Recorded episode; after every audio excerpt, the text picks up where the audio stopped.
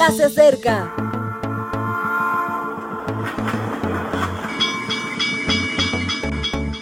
Partimos ya.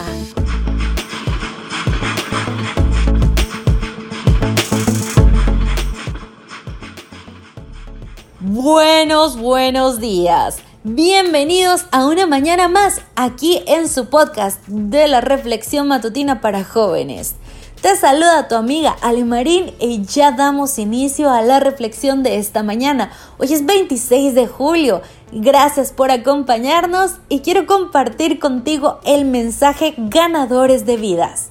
Por favor, no dejes de darnos like y suscríbete a nuestras publicaciones. Esto nos ayuda a que estos audios lleguen a muchas, muchas personas, ya sea en YouTube o en las redes que tú escuches. Gracias por compartir. Yo soy Ale Marín y esta mañana quiero compartirte el mensaje titulado Ganadores de vidas. Carácter ser como Jesús y disfrutar de la eternidad es el nombre de la serie de esta semana. Y el tema de hoy está inspirado en Proverbios 11:30. El fruto del justo es árbol de vida. El que gana almas es sabio. El libro de los Proverbios es un refranero excepcional. Sintetiza en pequeñas cápsulas de sabiduría los detalles más relevantes del sentido de la existencia. Cada refrán suele componerse de dos partes que coinciden en significado, o por el contrario lo contrastan. Proverbios 11:30 es ejemplo del primer caso. La primera parte es similar a la segunda. ¿Cómo es eso que el fruto del justo es árbol de vida? Pareciera que lo lógico sería decir, el justo es como un árbol y produce frutos de vida. Pero no es así.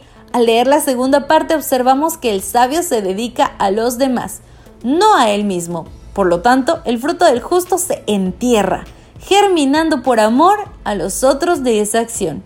Surge el brote que se convertirá en árbol, un árbol que dará muchos frutos. El que se entrega a los demás aporta una cadena de oportunidades a la vida. Eso es sabio. Me fascina el Jesús de los relatos de la pasión. Se empequeñece para que nosotros volvamos a tener la grandeza de los hijos de Dios. Su anonadamiento parece infructuoso, pero resulta en una eclosión de vida que nos alcanza absolutamente a todos. Él en su humildad se convirtió en el verdadero justo, en el sabio de sabios, en el mayor ganador de vida de la historia de este mundo. Me entristece escuchar a algunas personas que exponen en su currículo diario eso de que son ganadores de alma y personas que levantan iglesias. Un verdadero sabio, un verdadero justo, un verdadero ganador de vidas no procede así. Toda la gloria es para Dios, todo mérito reside en los demás. Su humildad no es impostada, sus acciones no se presentan como medallas. Está tan preocupado por los demás que se entierra a sí mismo y promueve el verdaderamente relevante, a Cristo. En cuatro ocasiones el libro de Proverbios indica que las palabras de alguien justo son un manantial de vida. Las puedes encontrar en Proverbios 10:11, 13:14, 14:27 y 16:22. Es cierto que las palabras fluyen de muchas maneras, algunas a borbotones, escasamente pensadas, otras abruptas, escasamente controladas, y otras, las mejores, como las aguas de un manantial, frescas, transparentes, sanas y vitalizadoras. Y me pregunto, ¿cómo son mis palabras? ¿Hablo demasiado y sin cabeza? ¿Hablo sin control y sin respetar los sentimientos del otro? ¿Hablo demasiado de mí y pienso poco en el bien que podría hacer a otros? ¿Soy de palabras frescas, transparentes, sanas y generadoras de vida? También te pregunto a ti, ¿cómo son tus palabras? Querido amigo, ¿sabes cómo puedes conocer el efecto de tus palabras? Mira a la gente cuando las escucha. Se sienten tranquilos, calmados, revitalizados tristes, enojados, se molestan.